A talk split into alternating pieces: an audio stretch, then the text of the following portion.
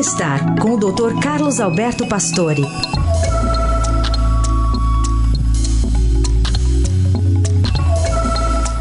Doutor, que traz hoje um recente estudo sobre obesidade na população mundial. Conta mais, doutor. Bom dia.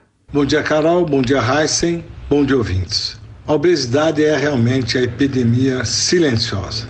Os estudos internacionais e nacionais vêm demonstrando que os alimentos ultraprocessados e a vida sedentária estão criando uma população enorme de obesos. A avaliação dos brasileiros, publicada no Scientific Reports, mostrou que em menos de 10 anos, praticamente 70% da nossa população estará com sobrepeso. 10% estarão nos patamares mais altos que a obesidade mórbida, que trarão pressão alta, diabetes e até o câncer.